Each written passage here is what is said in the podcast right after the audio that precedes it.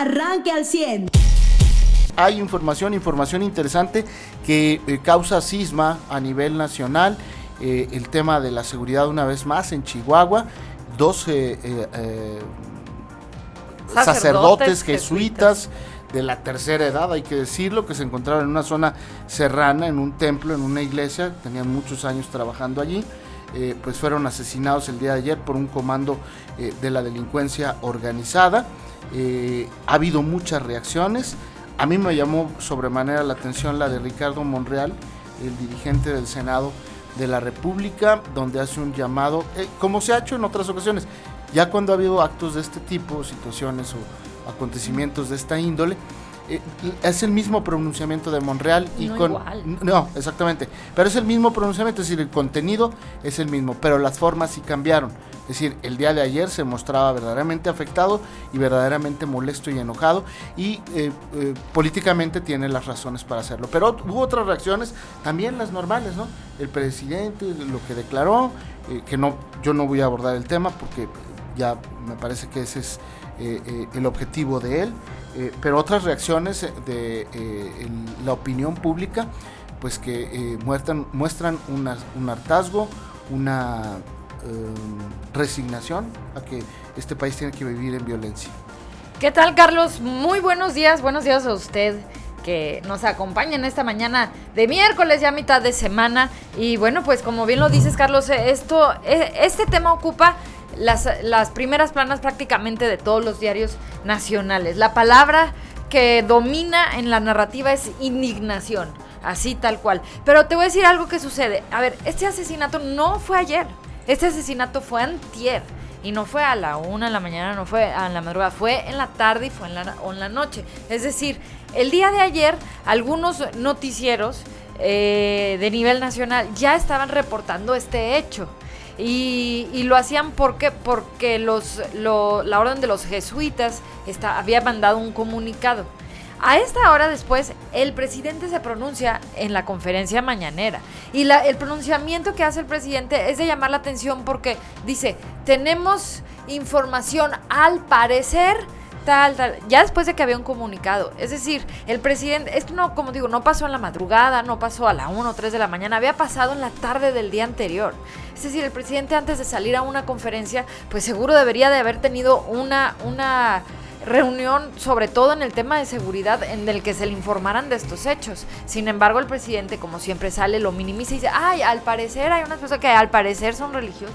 Y ahí, este, esto por una parte. Ahora, lo que mencionas de Ricardo Monreal. La diferencia que sí este, tiene el, contenido de Ricardo Monreal y, o sea, después del seguimiento que se ha dado a, las notas de, el tema en el Senado y todo, es la primera vez que Ricardo Monreal se pronuncia realmente de esta manera en contra del presidente, porque dijo, esta estrategia de seguridad del presidente Andrés Manuel López Obrador se tiene que revisar, tiene que pasar por una revisión. Ahora, sí nos hace preguntarnos también, a ver, Monreal está hablando como si fuera un ciudadano muy indignado, ¿no? Pero él es el encargado de llevar este tipo de políticas y de conducir los acuerdos adentro del Senado. Acuerdos entre los cuales iba el tema de que la Guardia Nacional se uniera al ejército. Es un acuerdo, es una estrategia en la que él estoy de acuerdo y en la que él participó para generar los consensos para que se llevaran a cabo. Entonces, claro que sí nos hace preguntarnos este cambio de, de, Ricardo Monreal en el, en el tipo de pronunciamiento y en el contenido también, porque lo hace este, por primera vez así tan directamente en contra del presidente. Eh, pues sí es por un tema electoral. O si es también obviamente por, como él lo ha dicho, no ser una de las corcholatas, no ser uno de los consentidos o que no le tomen en cuenta al momento de estar hablando acerca de los precandidatos o quienes desean eh, la candidatura de Morena a la presidencia de la República. Pero sí, Ricardo Monreal lo hace como si fuera un ciudadano indignado y no como un partícipe más también de esta, de esta estrategia de seguridad. Entonces, pues sí, también es de llamar la atención y de tener... Eh, pues eh, eh, detenernos un poco en ese tema, ¿no? Y, y sí, es, es bastante lamentable porque la información, como bien te digo, es eh, el tema de la violencia ya lleva varias semanas en la agenda. Y el hecho, el hecho de, de estos sacerdotes marca un momento clave porque hay una coincidencia de medios. O sea, la Iglesia Católica se pronunció, especialmente la Orden de los Jesuitas y organizaciones internacionales que condenaron, repudiaron, es que aparte le dieron tiempo a, la nota, ¿no? Que condenaron, repudiaron el, crimen. Eh, y bueno, pues las organizaciones internacionales hablaron de cómo esto afecta al país, destacó el llamado de la Iglesia, demandan justicia, eh, y las reacciones desde el presidente, la gobernadora de Chihuahua también hizo un pronunciamiento que es, que es de Morena, la gobernadora. No, es de Morena, pero está aliada al presidente. Ajá, bueno. Ella eh, se supone que es panista, pero está aliada al presidente. Pero también en sus declaraciones, pues lo primero que sale y dice, eh, son víctimas colaterales porque iban persiguiendo a una persona que se refugió en la iglesia. Aparentemente esta persona era un guía de turistas que era perseguido por delincuentes y cuando entra a la iglesia pues lo asesinan junto a dos sacerdotes. Aquí llama mucho la atención el modus operandi porque se llevan los cadáveres de las tres personas. Eh, los jesuitas ayer en sus pronunciamientos solicitaban que les regresaran los cadáveres eh, de al menos de los eh, sacerdotes. pero el tema está muy complicado, sobre todo porque la gobernadora sale a decir eso. le grabaron un audio de ella no se dio cuenta, pero habla en voz baja ya en el atril, donde va a dar una conferencia de prensa y los micrófonos están abiertos le dice al representante del gobierno federal, que es el, pues el Reyes Flores de aquí, el super coordinador, el super no sé cómo le llamen, este, le dice que se ponga en medio en la conferencia de prensa para que se vea la unión entre el gobierno federal y el gobierno estatal, quiere decir que es de membrete, ¿no? Eh, las declaraciones de esta mujer, Maru, eh, no cómo se apellida, pues son muy lamentables, muy tristes eh, y denotan pues esto, la falta de interés que hay de las autoridades tanto de ese estado de Chihuahua como a nivel federal sobre esto. Eh, yo, yo me refería a que las declaraciones siguen siendo las mismas, es decir, Maru Campos eh, o Campo salió y declaró lo que hubiera declarado cualquier otro gobernador de otro partido. Estamos investigando y bla, bla, bla, bla, como bla, muy bla, protocolario. Bla, exactamente. las declaraciones presidenciales ya sabemos cómo son y cuáles son. Ya las ve usted a nivel nacional. Eh, no vale la pena darle más tiempo a eso. Eh, las declaraciones del, del, Senado, al rato de la Cámara de Diputados, después de la iniciativa privada de los jesuitas, siguen siendo las mismas. Es decir, hay un enojo, hay una molestia, pero no va a pasar nada, esa es la realidad. La realidad es que en pocos días va a haber otro suceso que va a matar la nota, eh, de los sacerdotes jesuitas y em, finalmente eh, este país va a seguir eh, en medio de este círculo de, de, inseguridad, en medio de este círculo de impunidad y en medio de este círculo de una alta sospecha de colusión entre las autoridades y la delincuencia organizada. Aunque no lo quieran reconocer, aunque digan que es producto de una campaña, producto de los anteriores, hay una percepción ciudadana de que las autoridades del gobierno están coludidas con la delincuencia organizada y hay una permisibilidad, es decir, permiten que operen y lleguen a, niveles como este. Entrar a una iglesia, matar a dos sacerdotes de la tercera edad, hay que decirlo, eran hombres ya ancianos, eh, eh, matarlos a muy, mansalva. como muy involucrados, según la, información, muy involucrados y queridos en la comunidad. Pues sí, es una zona serrana, pues siempre el sacerdote será lo más importante para la comunidad. Eh, se llevan sus cadáveres, eso llama mucho la atención. Ayer dicen, tenemos al autor intelectual, sí lo tenemos identificado, pero, no, pero no, no tienen ninguna certeza de que sea este hombre si se llevaron los cadáveres, usted cree que van a encontrar al, posible responsable. Es decir, esta percepción ciudadana a nivel nacional en la opinión pública crece y sigue creciendo y entonces hay un acontecimiento, bueno, cuando pensábamos que no iba a pasar algo peor después de que matan candidatos a la gobernatura de un estado o, de la alcaldía de, un municipio, pues llegan y matan a, a, dos sacerdotes, ¿no? ¿Qué es lo que sigue? No sabemos. ¿Qué es lo que va a pasar? Tampoco lo sabemos. Pero sabemos, sí, que va a superar el hecho anterior ante una percepción del ciudadano de que hay una colusión. Ese es eh, mi resumen. Y me gustaría pasar al siguiente tema. que yo solo, eh, antes de, brincar a otro tema, fíjate, me gustaría leer este tuitazo, la verdad, de, del doctor Claudio Lomnitz.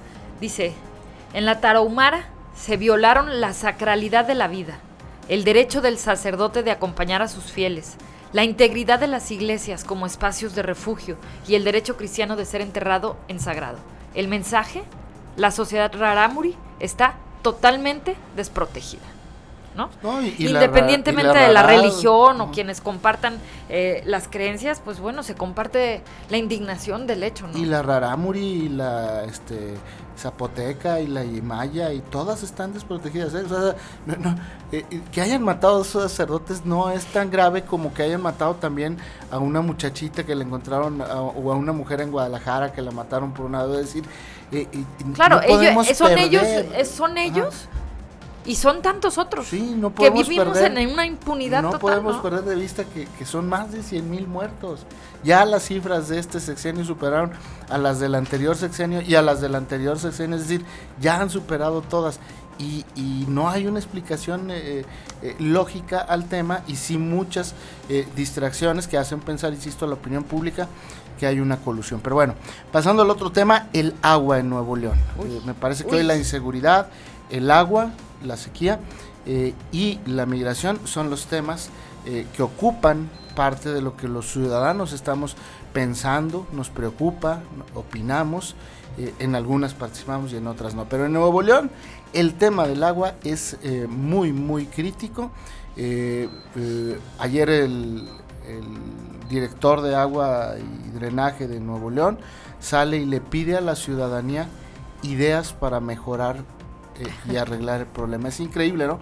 Que el funcionario que se encarga de eso salga y le pida a los ciudadanos que le den ideas. Eso quiere decir que ya está agotada la respuesta gubernamental y ese es un tema que va a generar eh, una, un, quebrantamiento del Estado de Derecho en Nuevo León. Ya, ya sucedió ayer eh, y antier, se han eh, realizado bloqueos en avenidas importantes, en vialidades de Nuevo León, donde no hay agua, donde las personas tienen hasta 10 días del agua.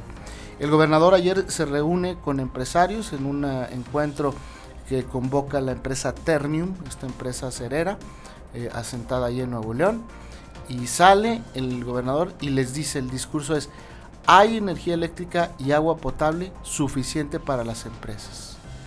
¿Qué genera esta declaración en los, ciudadanos? Pues molestia, enojo, encono. Y se suma la declaración del de agua y drenaje que dice, eh, denme ideas, estamos abiertos a las ideas para mejorar eh, la situación, para que no empeore.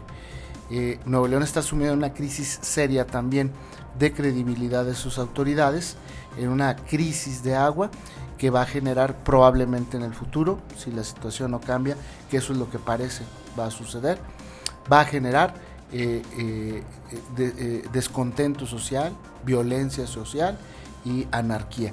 Ya eso es lo que empezamos a ver con algunos puntos focalizados, si quieren, yo no diría aislados porque el tema del agua es un tema allá en Nuevo León de todos, pero sí eh, eh, ubicados en ciertos puntos eh, y municipios donde la gente está muy molesta y muy enojada. Y en el tema de la migración termina yo, terminaría, terminaría yo, antes de ir rápidamente con Mariano y saludarlo, pues ayer una mujer nicaragüense que fue asegurada por el Instituto Nacional de Migración, no sé en qué condiciones de seguridad, pero ella logra saltar del vehículo en la que la llevaban eh, se lastima, tiene que ser trasladado a un hospital en el municipio de Allende. Y, esto habla, bueno, pues una vez más, de que el Instituto Nacional de Inmigración está rebasado por un fenómeno que ellos mismos propiciaron y permitieron. Mariano, muy buenos días. Muy buenos días. Sí, tuvo laceraciones en una pierna, son este, heridas que se provocan precisamente por la fricción entre el asfalto o la calle y, la piel humana saltando de un vehículo en movimiento y esto, pues fue una, el reporte al menos el comunicado, pues señalaba que fue por voluntad propia, es decir, no hubo una razón para que ella se, arrojara más que el hecho de que no quería ser de alguna forma detenida o no quería ser de alguna forma llevada a que se revisara su situación migratoria y demás.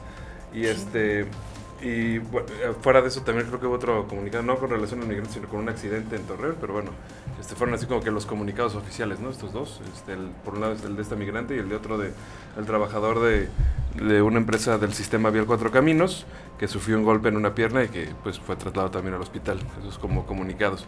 Y en cuanto al el tema del agua, pues sí, o sea, sí es lamentable que sea porque te ves rebasado cuando ya estás dentro de un entorno en el que eres autoridad y todo lo demás pero pues digo, al menos es positivo buscar una solución en donde pudiera estar si no es en, o sea, ya si no está en tu gobierno la solución, pues sí, lo mínimo que puedes hacer es buscarla fuera de, ¿no? Este, o sea, ya es, o sea, el colmo sería de, pues decir, no, pues es un problema que no tiene solución porque yo en mi cabeza no lo sé resolver. Eso sí sería lo más grave, ¿no? Que también le pasa a muchos, a muchos políticos que pecan de que, de, de, pensar en esa idea de que si yo no lo puedo resolver, entonces es porque el problema no se puede resolver, no porque yo sea un incompetente. Ah, digo, eso para ver este, el aspecto positivo de la resolución del problema. Y nada más de, en, en el comentario de lo de, de, o sea, lo que se pudiera añadir a, a la situación de de la inseguridad de Chihuahua con el homicidio de estos dos sacerdotes de hombres armados que irrumpieron persiguiendo a otra persona, pero pues como se mete a la iglesia van y le disparan a todos los que ven ahí.